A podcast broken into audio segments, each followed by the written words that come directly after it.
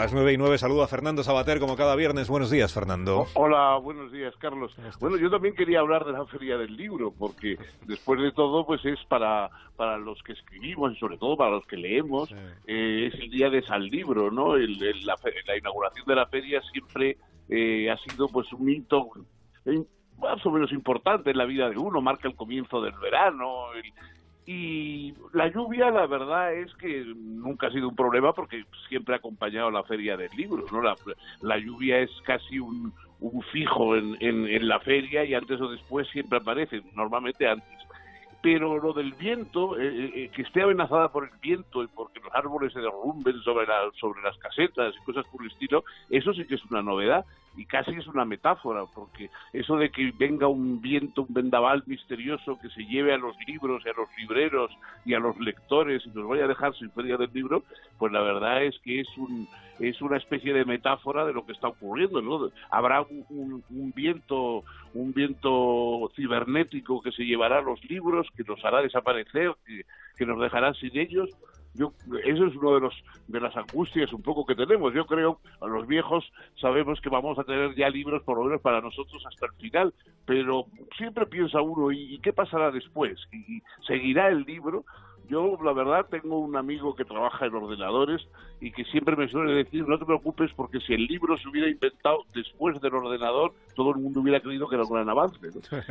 Y, bueno, es verdad, porque verdaderamente el libro es un artefacto bien pensado, bien construido, pero la verdad es que hoy con, con, estos vientos, que eh, vientos reales, metafóricos que lo amenazan, pues siente un poco de nerviosismo. Hmm. Menos mal que le han dado este año el premio Princesa de Asturias a, a mi querida Fred Vargas, que es una novelista extraordinaria y que además tiene una virtud mm, muy muy apreciable, ¿no? En, sobre todo en una en una novelista de género que eso no quiere decir nada, pero no hay novelistas de género mucho mejores que los que no tienen género.